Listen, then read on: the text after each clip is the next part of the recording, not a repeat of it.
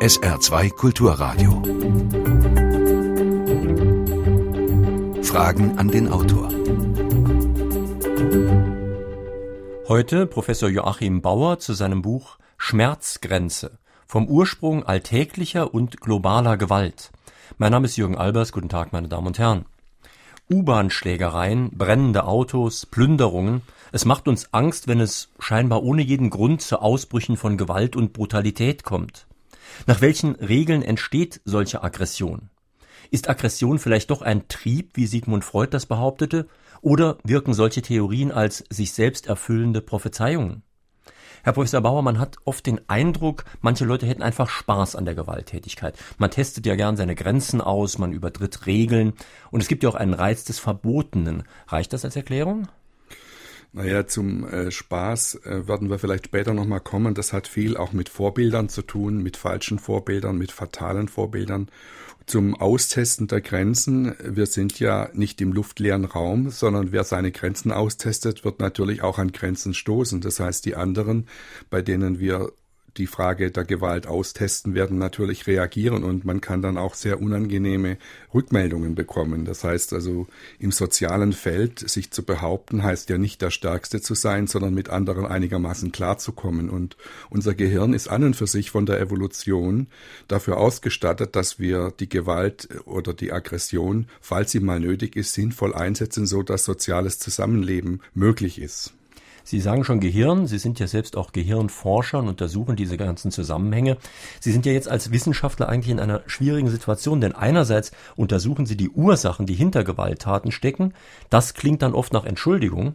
Andererseits sind Täter eben auch dann Täter, wenn sie früher mal Opfer waren und man muss ja gegen Kriminalität auch mit Härte vorgehen. Wie kommen Sie mit diesem Konflikt zurecht?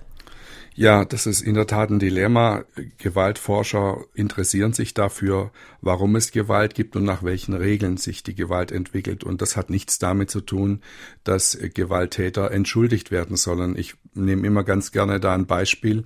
Wenn in einer Fabrik eine Explosion stattgefunden hat und es hat Tote gegeben, dann schickt man, wenn die Ärzte und die Sanitäter raus sind und die Sache, die den, den Verletzten geholfen haben, dann schickt man Ingenieure rein, die schauen sollen, was was die Ursache der Explosion war. Niemand würde diesen Ingenieuren unterstellen wollen, dass sie die Explosion rechtfertigen. Und so ähnlich ist es auch bei der Neurobiologie, bei der Untersuchung unseres Gehirns, bei dem Versuch zu verstehen, warum unser Gehirn, warum unsere Seele Gewalt produziert. Das heißt, wir sollten wissenschaftlich rangehen und uns bemühen zu schauen, nach welchen Regeln kann Aggression und Gewalt entstehen. Nicht um die Täter zu entschuldigen, sondern um prophylaktisch, also äh, im Sinne der Vorsorge dafür zu sorgen, dass wir exzessive Gewaltausbrüche vielleicht besser abschätzen und vorher auch vorher begegnen können.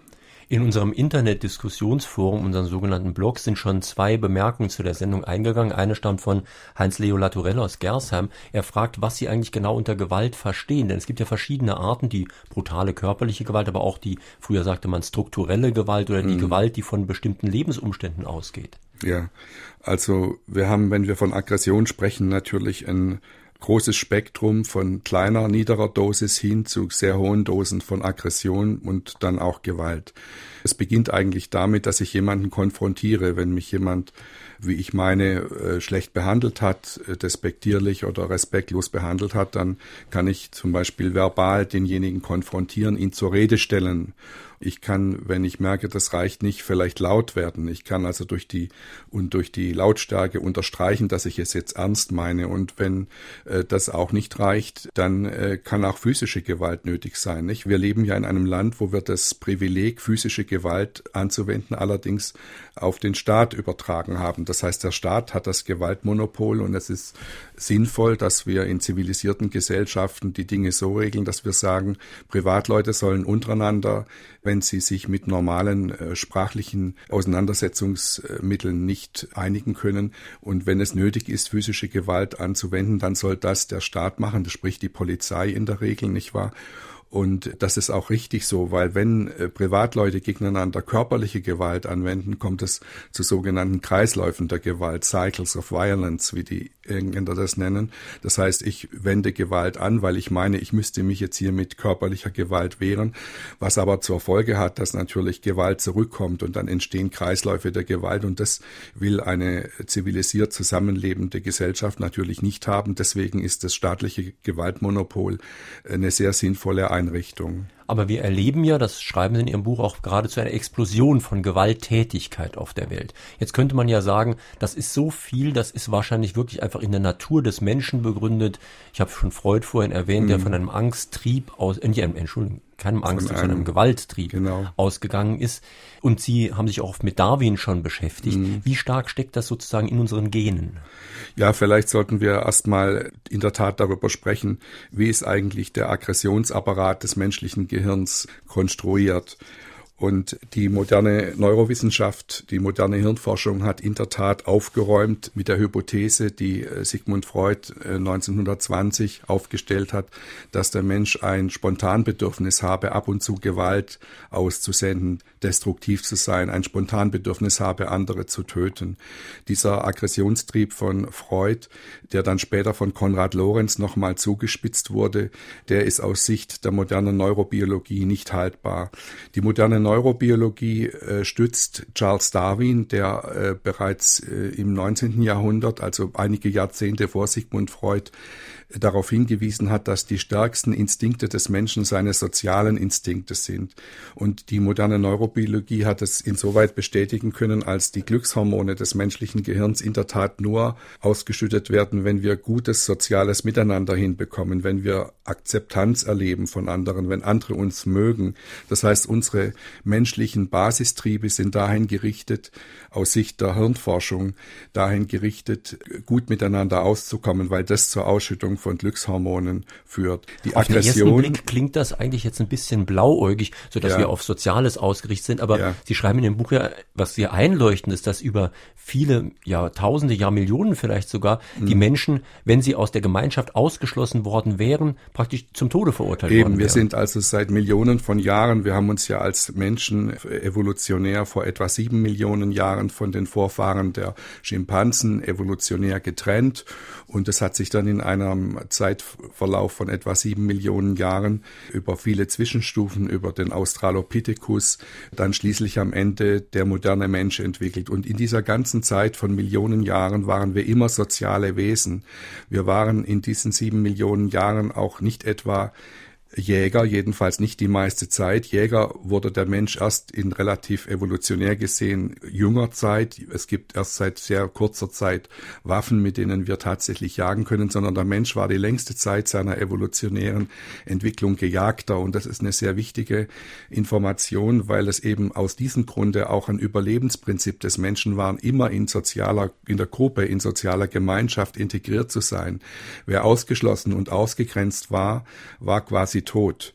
Und das evolutionäre Erfolgsticket des Menschen ist also nicht auf den Busch zu klopfen und andere zu bedrohen, sondern unser evolutionäres Erfolgsticket war sozialer Zusammenhalt und Intelligenz. Und das sollten wir auch heute uns merken. Also, dass wir nicht eben äh, mit der Gewalt eigentlich äh, diesen Erfolg als menschliche Spezies, an dem wir, dass wir heute die herrschende Spezies sind, ist nicht einer blinden Gewaltwut oder ähnlichem oder einem Aggressionstrieb zu verdanken, sondern unserer Fähigkeit, uns sozial abzustimmen. Wenn man jetzt mal ins menschliche Gehirn reinguckt und schaut, äh, wie der Aggressionstrieb äh, konstruiert ist, dann haben wir erkannt, dass es zwei Komponenten des Aggressionstriebes gibt. Die eine Komponente ist der Teil des Gehirns, der quasi wie eine Art Dampfkessel wirkt, wie so eine Art Kochtopf der Aggression, wo quasi die aggressiven Gefühle Wut, Ärger aufsteigen in uns. Das ist dieser sogenannte Bottom-up-Drive, also das, was von unten hochsteigt. Und wir wissen auch, welche Hirnregionen hier beteiligt sind. Das ist vor allem äh, sind die Erregungszentren des Hirnstamms, das sind die Stresszentren des sogenannten Hypothalamus, das sind die Ekelzentren der Inselregion und das sind die Angstzentren der sogenannten Mandelkerne. Das ist das, was quasi den Kochtopf oder den Dampfkessel äh, ausmacht. Und dann hat unser Gehirn, aber der, Aggressionsapparat unseres Gehirns noch einen wichtigen zweiten Teil und das ist das moralische Kontrollzentrum. Und äh, dieses moralische Kontrollzentrum sind äh, große Nervenzellnetzwerke in, im Stirnhirn, also etwa über unseren Augenhöhlen.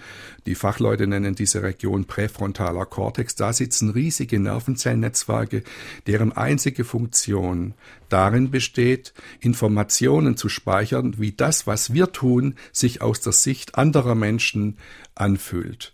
Das ist jetzt, wenn wir also als Menschen in der Lage sind, abzuschätzen, wie das, was ich jetzt Ihnen antue, aus Ihrer Sicht sich darstellt, dann ist es nicht irgendwie eine dünne zivilisatorische sozusagen Decke, die, die da draufgelegt ist über einen bösen Menschen, sondern das gehört zu uns. Die Evolution hat dafür gesorgt, dass wir in der Lage sind, die Sichtweisen anderer Menschen jedes Mal, wenn wir wütend werden, diese Sichtweisen mit zu berücksichtigen. Und jedes Mal, wenn die, wenn der Dampfkessel unserer Aggressionssysteme aktiv wird, wird sofort auch gleichzeitig das moralische Kontrollzentrum im Stirnhirn aktiv und sagt uns, was die angemessene Dosis ist, mit der wir unsere Wut jetzt rausschicken.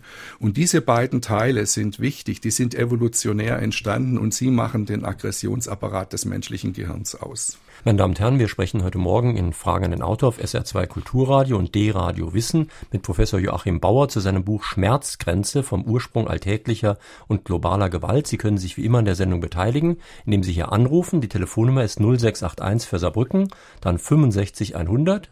Oder Sie schicken mir, wenn Sie nicht durchkommen, eine Mail in die Sendung, Fragen an den Autor mit Bindestrichen zwischen den Wörtern at sr-online.de. Hören wir den ersten Anruf. Die evolutionsbiologisch uralte, früher durchaus einmal überlebenswichtige Fähigkeit zur Aggression ist unter vom Menschen geschaffenen veränderten Bedingungen, Stichwort Technik und vor allem Waffentechnik, zur globalen Bedrohung geworden.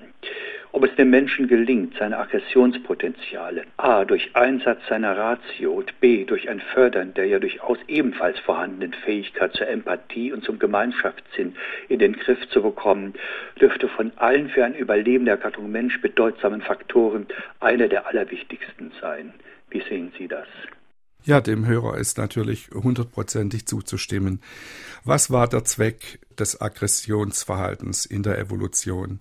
Die Aggression äh, des Menschen hätte sich als Verhaltensprogramm niemals gehalten, wenn sie nicht irgendeinen sinnvollen Überlebenszweck gedient hätte. Was war dieser Zweck? Evolutionär gesehen mussten wir Aggression äh, parat haben, um Bedrohungen unserer körperlichen Unversehrtheit und die Zufügung von Schmerzen abwehren zu können. Wer da nicht Aggression rausschicken kann, der kann nicht überleben.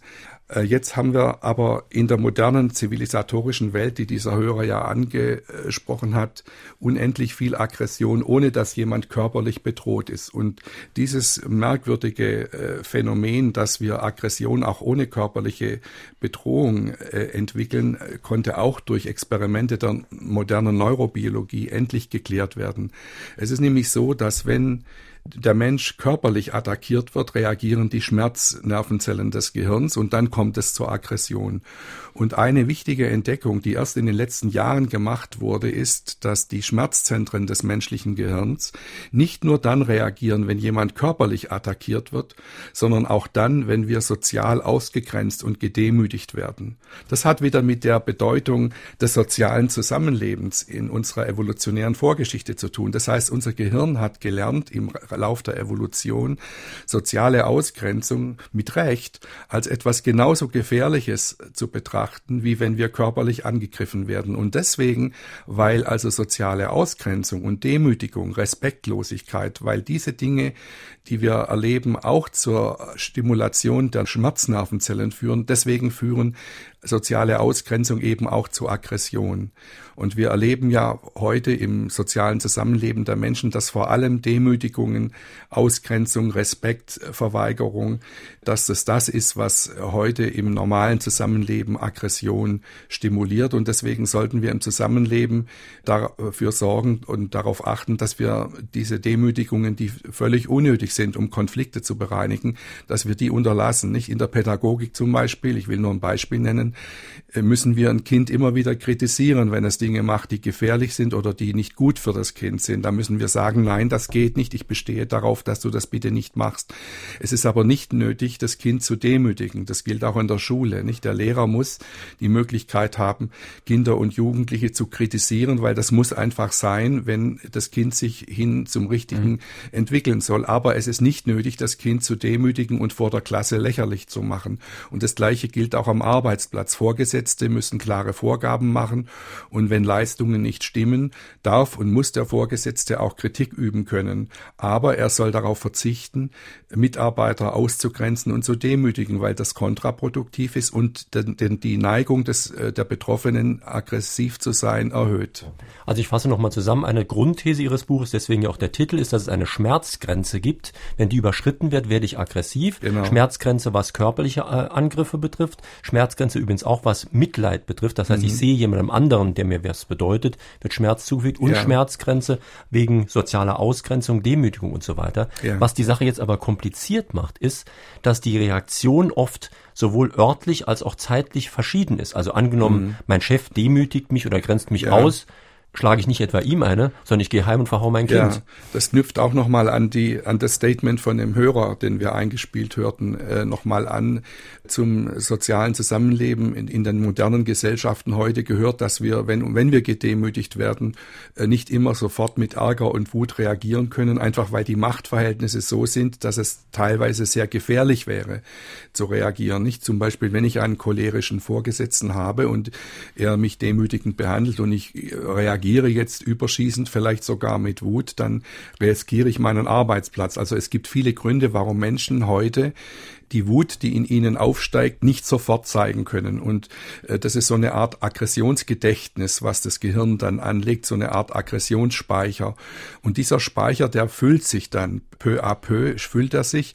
Und wir haben dann die Neigung, das weiß ja jeder von sich selber aus dem Alltag, dass wir diesen Speicher dann an ganz anderer Stelle, meistens bei anderer, zu einer anderen Zeit und dann auch noch bei anderen Personen entleeren, meistens bei schwächeren Personen. Und wenn wir dann quasi die Aggression bei ganz anderer Stelle, also ich nenne das Verschiebung, wenn wir eine Verschiebung der Aggression machen, dann verliert die Aggression ihre wichtige Funktion als soziales Regulativ. Normalerweise sollte die Aggression ja dem mir selber und dem anderen anzeigen, Moment mal, du hast mich jetzt nicht fair behandelt, ich reagiere mit Aggression und dann ist die Aggression, wenn ich darüber rede und sage, hör mal, bitte mach das nicht wieder, du hast schlecht über mich geredet, ich möchte, dass du das bitte bleiben lässt, dann ist meine Aggression ein soziales Regulativ. Sie bringt praktisch meine Beziehung mit dem anderen wieder in Ordnung.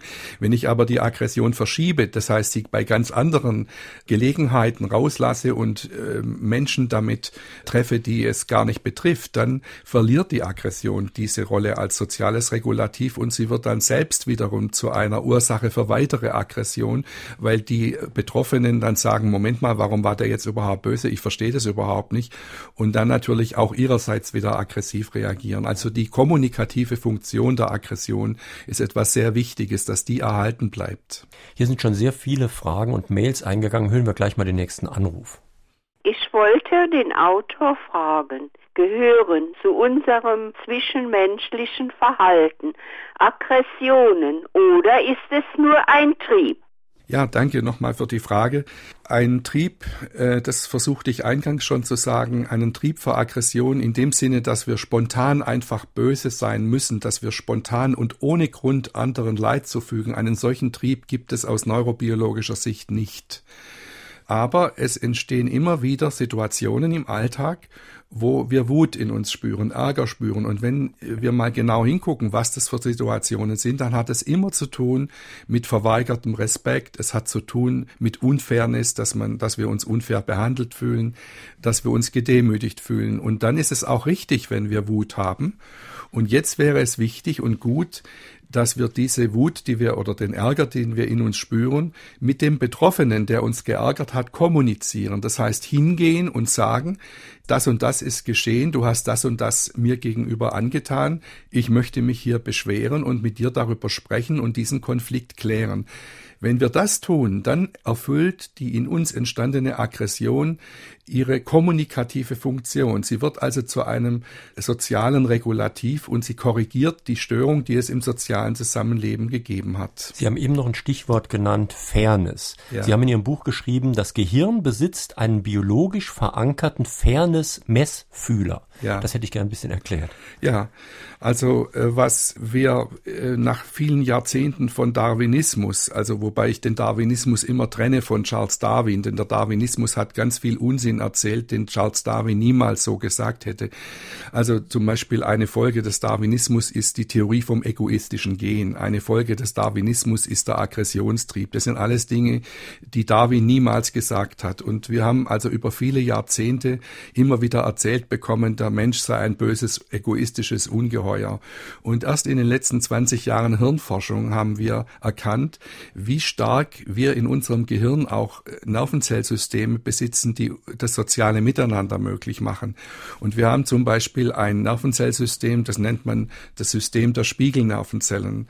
Das ermöglicht es uns, Empathie mit anderen Menschen zu fühlen. Das heißt, wenn ich sehe, wie jemand anderem wehgetan wird, Leid zugefügt wird, dann fühlt nicht nur der Betroffene Betroffene seinen Schmerz, sondern wenn ich das direkt sehe oder miterlebe, spürt auch mein Gehirn den Schmerz. Das heißt, meine Schmerznervenzellen werden aktiv, wenn ich zuschaue, wie andere Schmerz erleiden. Das ist der sogenannte Spiegelmechanismus. Und so sind wir von unserer Konstruktion des Gehirns her dafür gemacht, Anteil zu nehmen an anderen. Und wenn wir sehen, dass andere sehr stark leiden und ich selber äh, bin privilegiert, dann entsteht in uns aus diesem Grunde das Bedürfnis, diesen Unterschied auszugleichen. Ich will ganz klar sagen, das schreibe ich auch in meinem Buch Schmerzgrenze, das menschliche Gehirn ist nicht kommunistisch. Das heißt, wir tolerieren durchaus, unser Gehirn toleriert Unterschiede zwischen Menschen. Es müssen nicht alle gleich sein. Aber wenn die Unterschiede zu krass werden, wenn also ein Teil der Menschen ganz viel hat und ein anderer Teil der Menschen hat keine Chancen, hat keine Ressourcen, dann revoltiert unser Gehirn. Das meine ich, dass wir ein egalitäres Gehirn haben. Das sagen auch amerikanische Kollegen. Das ist nicht ein Begriff, den ich geprägt habe, sondern der Begriff des Social Brain oder auch des Egalitarian Brain ist in der modernen Hirnforschung entstanden, weil wir eben in der Hirnforschung immer besser erkannt haben in den letzten Jahren, dass in unserem Gehirn nicht nur Programme für Egoismus und für Aggression Aggression da sind, sondern dass wir auch Verhaltensprogramme in unserem Gehirn mit uns tragen, die für Empathie und die für soziale Rücksichtnahme stehen. Hans-Jürgen Kiefer aus Homburg fragt nach einem aktuellen Beispiel, was war für den Ausbruch des sogenannten arabischen Frühlings in Tunesien, Ägypten, Libyen und so weiter entscheidend? Wunderbare Frage. Wir haben ja gerade eben vor ein paar Minuten darüber gesprochen, dass die äh, Schmerzzentren des menschlichen Gehirns nicht nur dann reagieren, wenn wir körperlich attackiert werden, sondern auch dann, wenn wir sozial ausgegrenzt und gedemütigt werden. Und dass aus diesem Grund nicht nur körperliche Attacken zu Aggression führen, sondern auch soziale Ausgrenzung und Demütigung mit Aggression beantwortet werden. Und eine wichtige Sache, die wir jetzt im Leben der Menschheit auf diesem Globus zu berücksichtigen haben, ist, dass wenn Menschen im Angesicht anderer, die Wohlstand leben, in Armut leben müssen. Wenn wir also quasi Gruppen haben, die keine Chancen haben, die keinen Zugang zu Ressourcen haben, während über das Fernsehen und über die Medien beobachtet werden kann, wie in anderen Ländern großer Wohlstand herrscht, dann fühlen sich die jeweils Benachteiligten sozial ausgegrenzt. Also arm zu sein im Angesicht von anderen, die massiven Reichtum genießen, bedeutet soziale Ausgrenzung und auch das führt aus diesem Grunde zu Aggression. Das heißt also, wir haben ein Gehirn, was Unterschiede, auch Einkommensunterschiede zwischen Menschen durchaus toleriert, aber jenseits einer gewissen Schmerzgrenze wird, wird unser Gehirn mit Revolte reagieren und wir müssen uns dann im Klaren sein, dass wir dann auch Konflikte haben. Das heißt, wir müssen global dafür schauen, wenn wir den globalen Frieden auch wenn wir den Frieden in einem Land haben wollen, dass wir ein Minimum an sozialer Gerechtigkeit haben. Wenn wir dafür nicht sorgen, fliegt uns der Laden über kurz oder lang um die Ohren. Warum haben Frau oder Mann oft unterschiedliche, sehr unterschiedliche Aggressionsmuster? Ist Aggression angeboren? Eine wunderschöne Frage, vielen Dank dafür. Ich bin in meinem Buch Schmerzgrenze auch auf diese Unterschiede zwischen den Geschlechtern ausführlich eingegangen. Wir haben neben den biologischen Unterschieden zwischen Mann und Frau natürlich auch soziale Unterschiede. Wir werden ja als Männer unterschiedlich großgezogen wie Frauen. Immer noch haben wir diese Rollenmuster. Und beides spielt eine Rolle, sowohl die Biologie als auch die äh, soziale Erziehung. Und was die Biologie angeht, vielleicht fangen wir damit kurz mal an, ist es eben so, dass das Mehr an Testosteron, also das Mehr am männlichen Geschlechtshormon, eben dazu führt, dass männliches Verhalten stärker als bei der Frau auf Konkurrenz ausgerichtet ist, auf Dominanz ausgerichtet ist. Und das führt dann natürlich auch leichter zu aggressiven Verhaltensmustern, während wir bei Frauen biologisch gesehen nicht nur weniger Testosteron haben, sondern wir haben bei Frauen im statistischen Durchschnitt auch ein mehr an Hormonen, die zuständig sind für Einfühlung und für Mitgefühl, zum Beispiel das Oxytocin, ein wichtiger äh, Neurobotenstoff, der eben es möglich macht, dass wir uns in andere einfühlen, dass wir vertrauensvoll und kooperativ miteinander umgehen. Und deswegen neigen Frauen eher dazu, wenn sie wütend sind und äh, aggressiv, äh, nicht das so nach außen zu zeigen, wie das Männer tun. Also Frauen wirken oft weniger gewalttätig, obwohl eines muss man sagen, die Forschung zeigt, dass natürlich Frauen genauso wütend und aggressiv sein können wie Männer, nur bedienen sie sich dann anderer Mittel, diese Aggressivität oder diese Wut, die sie in sich tragen, auszuspielen.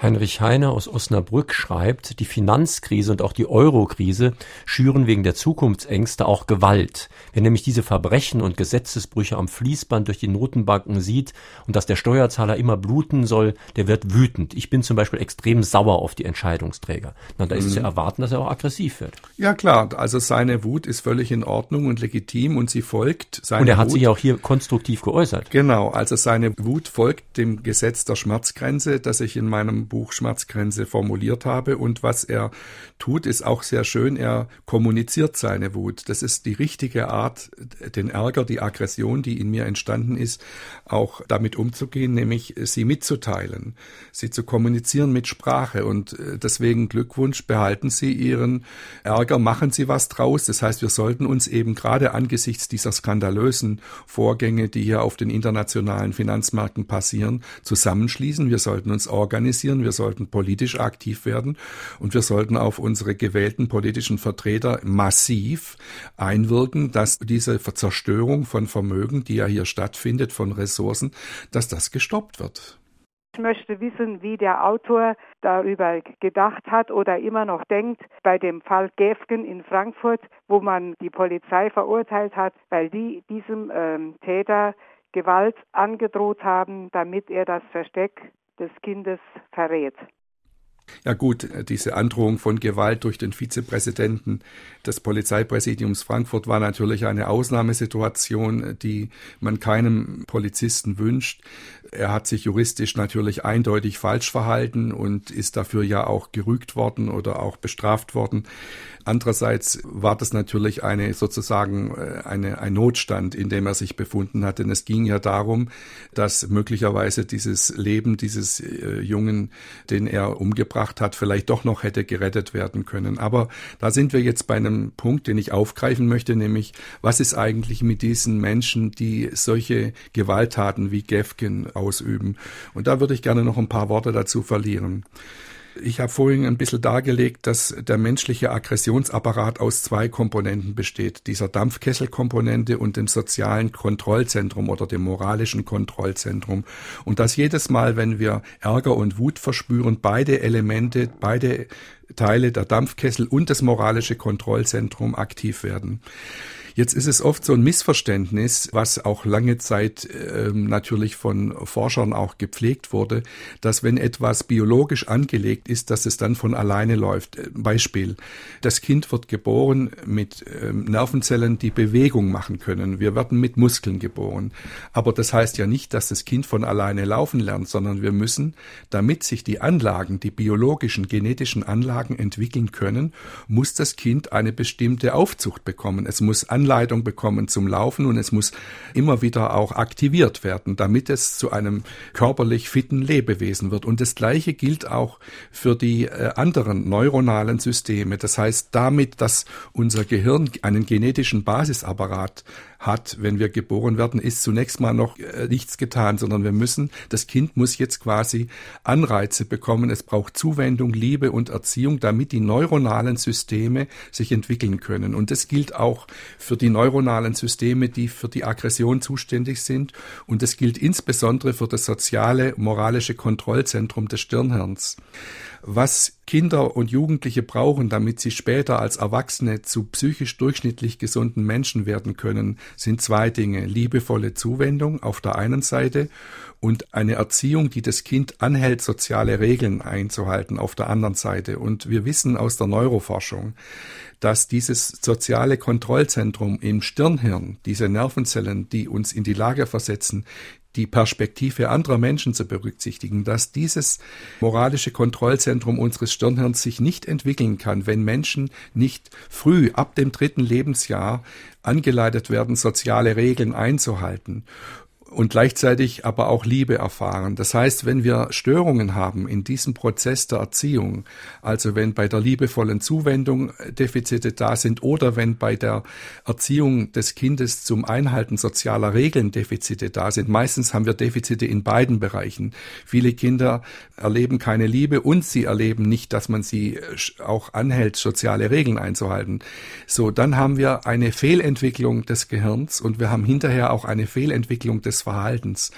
Und wir haben gerade bei den Tätern, die äh, zu massiven Gewalttaten neigen, aus der Hirnforschung heute Erkenntnisse, dass dort Störungen im Aggressions-, neurobiologischen Aggressionsapparat da sind, dass zum Beispiel massive Funktionsdefizite zu beobachten sind im Bereich des Stirnhirns, da wo also diese moralischen Kontrollzentren sind. Und wir müssen eben wissen, dass diese moralischen Kontrollzentren des Gehirns sich nur entwickeln können, wenn Kinder gut erzogen werden. Wenn wir also zum Beispiel Killerspiele haben. Ja, da wollte ich gerade sagen, nicht? ist gerade eine Mail eingegangen aus St. Ingbert, wo nach Killerspielen in entsprechenden Filmen gefragt ist. Es gibt genau. auch diese super brutalen Kampfarten im Fernsehen genau. und so weiter. Also wenn, wenn Kinder Jugendliche sind ja meistens Jungs, über Jahre hinweg zwei, drei, vier Stunden am Tag diese Gewaltspiele spielen, dann muss uns klar sein, dass das unser Gehirn verändert. Und was hier passiert, ist eine massive emotionale Abstumpfung. Diese sozialen Netzwerke unseres Stirnhirns stumpfen ab.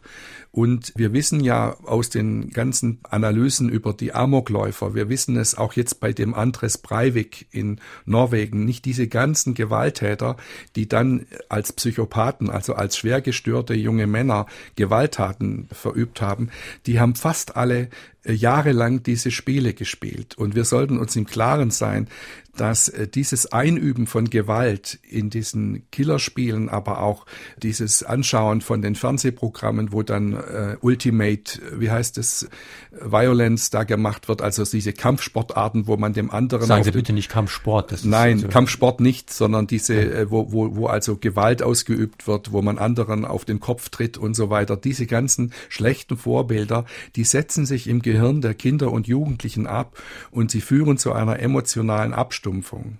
Hören wir noch einen Anruf. Kann mir der Autor mal erklären, wie eine innere Wut entsteht?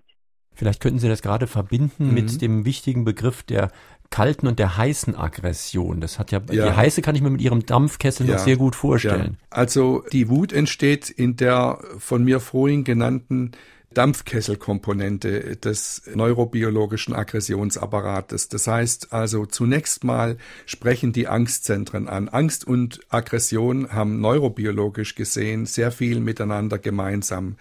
Das heißt, die Angstzentren, also unsere Mandelkerne, sprechen immer auch dann an, wenn wir wütend werden. Angst und Wut sind Geschwister. Und äh, das heißt, wenn uns jemand jetzt zum Beispiel demütigt, na sagen wir mal auf dem Straßenverkehr, das ist doch das, was wir alles am meisten erleben, ja. Es kommt jemand von hinten, fährt ganz dicht auf sie auf, blinkt sie an und hupt noch. Und Sie sind gerade dabei, Sie fahren einen Mittelklassewagen und überholen gerade einen Laster. Jetzt kommt da von hinten ein, eine Limousine, ja, ein Wagen mit viel PS und fährt dicht auf Sie auf, nötigt Sie also, fängt an, Sie anzublinken und hupt Sie, versucht Sie wegzuhuben, während Sie gerade den Laster überholen, nicht? Was passiert jetzt, ja? Was jetzt zunächst passiert, ist, dass die Angstzentren reagieren. Denn die Sache ist hochbedrohlich. Der bedroht Sie ja im Grunde. Er nötigt Sie, er bedroht Sie. Die Angstzentren reagieren. Jetzt wäre die eine Möglichkeit, wenn Sie total schüchtern sind und sagen, Aggression äh, verbiete ich mir, ich habe nie Aggression zeigen dürfen, also dann treten Sie sanft auf die Bremse und fahren nach rechts und lassen den vorbei. Aber die nur meisten Menschen werden jetzt Wut entwickeln. Sie werden nicht jetzt klein beigeben, sondern spüren, dass der sie unfair behandelt und dass der, dass es sich hier um eine Aggression eines anderen handelt und jetzt entsteht in mir selber auch Aggression. Jetzt werden also die Angstzentren aktiv, es werden die Ekelzentren in der Insula aktiv, es werden die Stresszentren im Hypothalamus aktiv. Innerhalb weniger Sekunden geht es und es werden die Erregungszentren im Hirnstamm aktiv. Da wird jetzt nur Adrenalin ausgeschüttet, ja. Das heißt, unser ganzer körperlicher Zustand verändert sich. Und das ist quasi das, was wir dann als Wut spüren. Gott sei Dank ist das menschliche Gehirn weiterentwickelt als das Gehirn eines Reptils.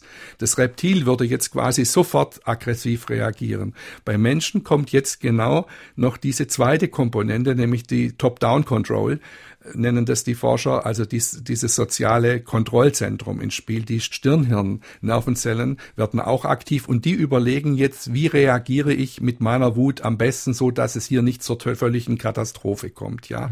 Das heißt, ich werde jetzt zwar meine Wut vielleicht zeigen, aber ich werde jetzt nicht so durchknallen und so verrückt reagieren, dass es zu einem Mega-Unfall kommt mit ein paar Toten. Also Gott sei Dank haben wir von der Biologie her die Möglichkeit, immer dann, wenn wir in großer Wut sind, sofort auch Informationen darüber äh, zur Verfügung zu haben, was das, was wir jetzt gleich vielleicht in Gefahr sind zu tun, was das an Unheil anrichten könnte. Und äh, dieser Kompromiss zwischen Bottom-up-Drive, also zwischen Dampfkessel auf der einen Seite und zwischen sozialem Kontrollzentrum auf der anderen Seite, dieser Kompromiss führt dann hoffentlich bei einem psychisch durchschnittlich gesunden Menschen zu einer halbwegs vernünftigen Reaktion. Welche Auswirkungen haben die letzten zwei Weltkriege auf die Reaktion der Aggression in unserer Gesellschaft? Eine gute Frage, auch aus biologischer Sicht. Wir wissen, dass schwere traumatische Erfahrungen, und ich glaube, wir sind uns alle einig, dass ein Krieg eine maximale traumatische Erfahrung ist mit den Zerstörungen, die die Kriege anrichten, mit den vielen Toten, die dann äh, auch hier immer ihr Leben verlieren, nicht Menschen, die ihr Leben verloren haben. Wir wissen, dass solche traumatischen Erfahrungen die Ablesbarkeit von Genen dauerhaft verändern können.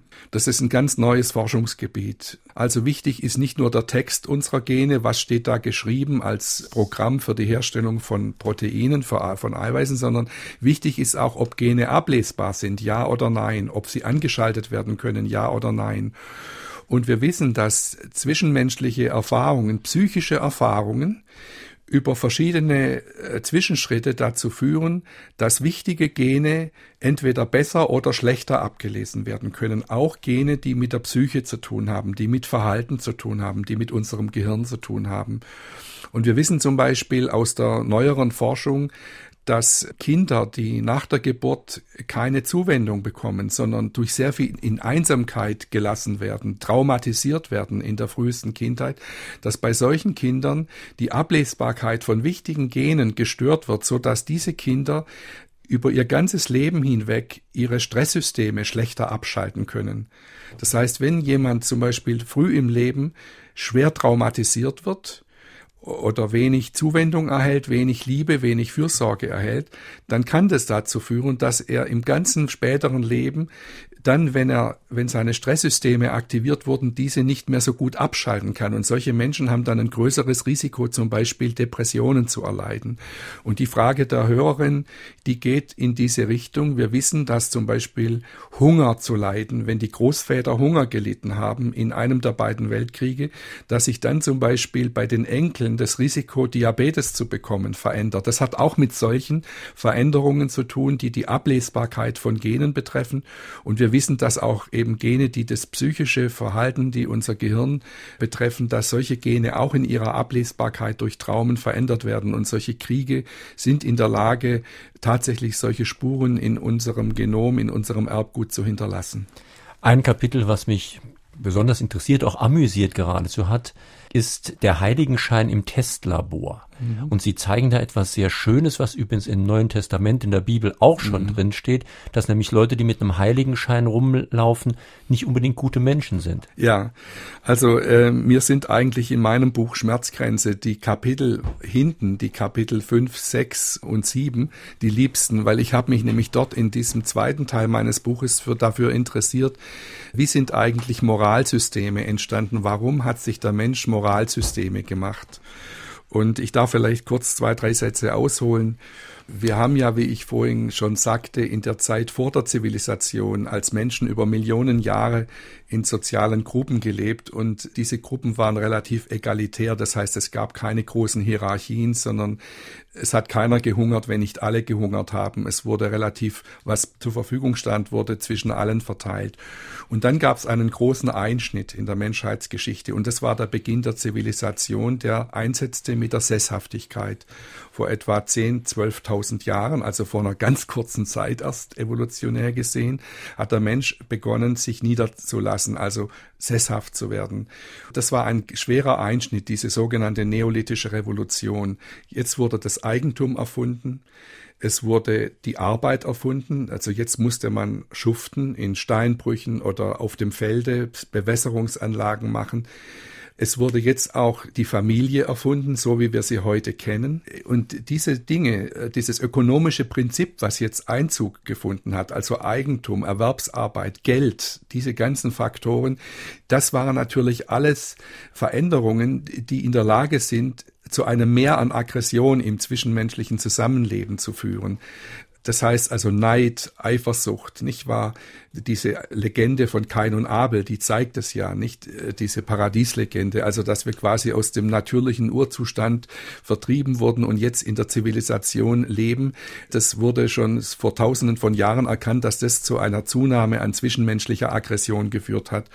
Und äh, meine Hypothese, die ich in diesem Buch ausführe, ist, dass dieses massive Anwachsen von zwischenmenschlicher Aggression im Zuge der neolithischen Revolution, im Zuge des zivilisatorischen Prozesses, dass das der Grund war, dass wir Moralsysteme plötzlich entwickeln mussten, weil wir sonst diese anwachsende Aggression nicht hätten in den Griff kriegen können. Das heißt, der Mensch musste jetzt Moralsysteme machen. Aber das Witzige ist ja, da möchte ich jetzt doch nochmal genau. drauf zurückkommen, dass ausgerechnet die Menschen, die sich ausdrücklich zu einem Moralsystem bekennen, die Tendenz haben, und zwar in der Regel sogar ja. regelhaft die Tendenz genau. haben, sich böser sozusagen zu verhalten. Das genau. heißt, wenn ich denke, ich bin ein besonders frommer, besonders äh, genau. guter Mensch, dann mache ich Schlechteres. Genau. Also Sie, Sie sprechen tatsächlich mein Lieblingskapitel an. Ich habe dann in meinem Buch Schmerzgrenze eben ausgeführt, wie jetzt der Mensch die Moralsysteme, die er selber gemacht hat, wieder austrickst.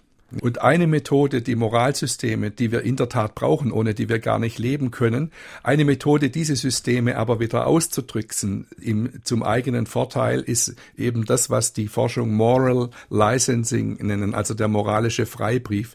Es ist nämlich in der Tat so, und ich führe das jetzt nochmal aus, wer Sie so ein bisschen angetippt haben, Menschen, die sich vor anderen als ganz besonders moralisch präsentieren können, neigen, wie Experimente zeigen, regelhaft dazu, sich in der Realität umso schlechter wirklich zu benehmen. Das heißt, das ist dieser Effekt. Man kann zum Beispiel Menschen, die die Möglichkeit haben, in Experimenten sich vor anderen als ganz besonders ökologisch darzustellen, ja, umweltfreundlich darzustellen, dass die dann im zweiten Teil des Experiments dazu neigen, umso mehr zu betrügen.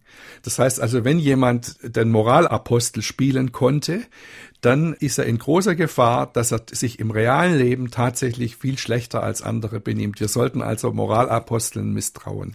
Hat Jesus auch schon gesagt. Hören wir die nächste Frage. Ich hätte eine Frage an den Autor und zwar bezüglich der Gewaltspiele-Debatte, die in den Medien geführt wird. Sieht es der Autor so, dass Jugendliche die Gewaltspiele praktizieren, gewalttätig werden, weil sie Frust in der Gesellschaft haben oder dass diese Gewaltspiele selbst also Gewalt auslösen? Wie ist da der Stand der Forschung? Und falls die Zeit dafür ist, eine kurze Bitte, wenn man Freud zitiert, Freud hat selber den Thanatos, also den Todestrieb, als weit ausholende Spekulation bezeichnet, die er geäußert hat angesichts des Ersten Weltkrieges und des Mordens da. Die Psychoanalyse geht eigentlich nur von der Libido aus, also dem Bedürfnis nach Liebe und Anerkennung und der Frustration dieser. Ja gut, vielleicht gleich zum zweiten Teil, damit wir den nicht vergessen. Sie haben recht, er hat den Todestrieb postuliert, aber er hat dann zum Beispiel im Briefwechsel mit Albert Einstein durchaus zugegeben, dass er diesen Todestrieb äh, doch relativ spekulativ in die Welt gesetzt hat. Allerdings, wenn wir dann schauen, was Konrad Lorenz aus dem Todestrieb gemacht hat, also aus dem Aggressionstrieb, das ist ja das gleiche, Todestrieb und Aggressionstrieb, damit hat Freud das gleiche gemeint.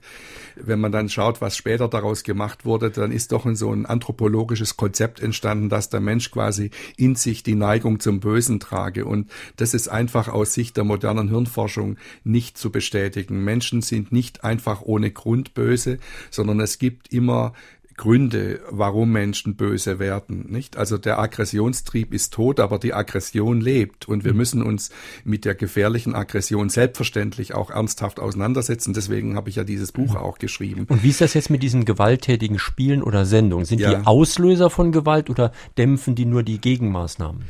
Also Forschungen, die es dazu gibt, zeigen, dass besonders giftig die Mischung ist, wenn ein Kind oder ein Jugendlicher in einem häuslichen Milieu lebt, in dem er wenig Rückhalt, wenig Zuwendung und wenig Erziehung erlebt und dann zusätzlich Gewaltspiele macht. Also Kinder, die sozial gut aufgestellt sind, die in einer intakten Familie leben und dann nebenher ein bisschen Gewaltspiele machen, solche Kinder werden sich wahrscheinlich nicht problematisch entwickeln, sondern was wir wissen ist, dass eben gerade die Kinder, die wenig Anregungen erhalten, die im Sport nicht gefördert werden, die musikalisch nicht gefördert werden und die vielleicht auch Schwierigkeiten in der Schule haben und wo das soziale äh, familiäre Umfeld hochproblematisch ist, dass gerade diese Jungs dann äh, den Wunsch haben, haben, sich auf dem Feld der Killerspiele zu bewähren. Man kann sich ja dort bewähren, das muss man sich ja mal klar machen. Die kriegen ja, wenn sie gut spielen, kriegen die ja Punkte, nicht? Die können ja quasi aufsteigen in einer Hierarchie des Gutspielens. Mhm. Und so bleiben die dann da hängen, weil das quasi dann zum Schluss das einzige Feld ist, wo sie sich bewähren können.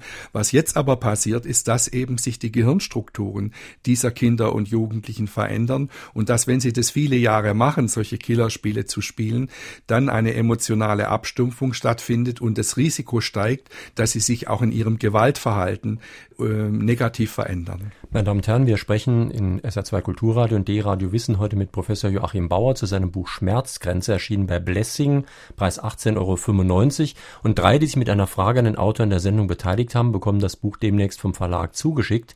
Heute sind das Anne Stöß aus Karlsruhe, Uwe Jamkowowi aus Freisen und Heinz-Leo Latourell aus Gersheim. Und ich möchte jetzt gerade noch eine Frage anschließen, die ist gerade im Internet eingegangen, aus Frankfurt an der Oder. Der Name der Hörerin klingt japanisch und sie fragt, gibt es verschiedene Empfindungen der Schmerzen aufgrund des kulturellen Unterschiedes? Wenn ja, ist das im Gehirn sichtbar? Ja, also Menschen sind verschieden Schmerz empfindlich. Wir wissen ja, dass der körperliche Schmerz sehr unterschiedlich wahrgenommen wird und Forschungen haben gezeigt, dass Menschen, die unempfindlich sind gegen körperlichen Schmerz, auch unempfindlicher sind gegenüber sozialer Zurückweisung und Ausgrenzung. Das heißt, das korreliert miteinander. Es ist sicher so, dass die Schmerzempfindlichkeit auch kulturell unterschiedlich ist. Mm, das heißt also Länder, wo Kinder relativ, wenn wir jetzt mal so salopp sagen, hart erzogen werden, wo körperliche Herausforderungen Teil des Erziehungssystems sind, solche Kinder werden wahrscheinlich durchschnittlich später etwas abgehärteter gegenüber Schmerzen sein. Herr Professor Bauer, wollen Sie uns etwas über die HPA-Achse, also über die Stresskaskade sagen und äh, daraus folgt äh, über die Stressbewältigung? Ja, danke. Die Stressachse, also diese HPA-Achse, die Sie genannt haben, das ist eine Abkürzung für die hypothalamisch-hypophysäre adrenale Achse. Ach du Liebe. ja, ja, das lassen wir, das, das ist also jetzt Fachwissen. Diese HPA-Achse ist das Stresssystem, von dem ich vorhin sprach und diese, dieses Stresssystem, das in einer Gehirnstruktur sitzt, die wir Hypothalamus nennen, ist Teil dessen, was ich vorhin als die, die Dampfkesselkomponente der Aggression bezeichnet habe. Also der Aggression Aggressionsapparat des Menschen äh, und diese Dampfkesselkomponente, zu der gehört nicht nur die äh, Stressachse, sondern auch das Erregungszentrum im Stammhirn mit Noradrenalin. Dazu gehören die Angstzentren, die den erregenden Bodenstoff Glutamat ausschütten. Und dazu gehört ein, eine Region, die wir Inselregion nennen, wo Ekelzentren sind. Und all diese gerade genannten Zentren werden aktiv, wenn in einem Menschen Ärger und Wut entsteht. Lassen Sie uns doch jetzt in den letzten Minuten der Sendung noch mal praktisch werden, denn wir wollen natürlich ja. alle, dass es möglichst wenig Gewalt, ja. Aggression mhm. und so weiter gibt. Jetzt habe ich aus Ihrem Buch gelernt, also einmal ist es gut, wenn man aufkommende Wut, wenn der Kessel also vorm Überkochen mhm. ist, kommuniziert, also mit mhm. anderen Leuten drüber redet. Das können aber nicht alle Leute und da empfehlen mhm. Sie zum Beispiel so eine Art Aggressionsflüsterer, also jemanden, der den Leuten beibringt, wie man das macht.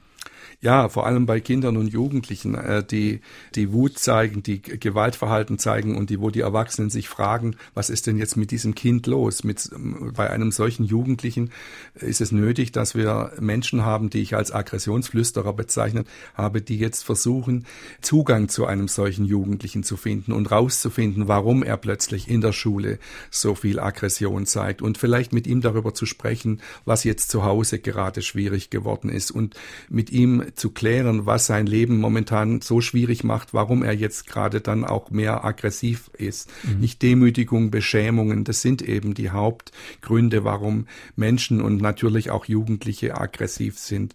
Vielleicht so als, äh, als Take-Home-Message zum Schluss würde ich den Hörern, und das ist auch im Grunde die Botschaft meines Buches, gerne sagen, achte auf deine Gefühle, achte auch auf wütende Gefühle. Wut, Aggression ist nichts Böses. Es ist in jedem Menschen völlig natürlich da. Jeder Mensch fühlt immer wieder Aggression, Ärger und Wut.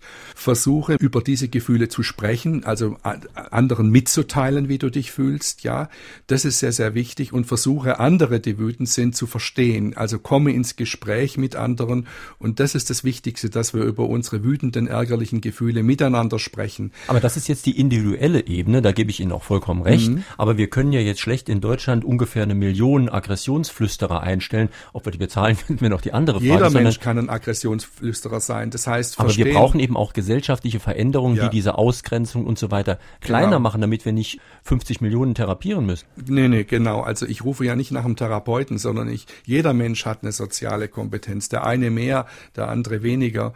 Wichtig ist, dass wir also Konflikte wahrnehmen, dass wir sie ansprechen, dass wir sie auch miteinander austragen, aber dass wir dann, wenn wir wirklich ein Hühnchen zu rupfen haben mit einem anderen, also ein schwieriges Gespräch führen müssen, wo wir mal sagen, dass wir uns dieses und jenes und so weiter nicht mehr gefallen lassen, dass wir dann auf Demütigungen verzichten. Also ja, lass deinen Ärger zu, sprich ihn gegenüber deinem Partner oder gegenüber deinen Arbeitskollegen oder deinem Vorgesetzten an, aber verzichte darauf, während du den Ärger klärst und den Konflikt klärst, verzichte darauf, den anderen zu demütigen.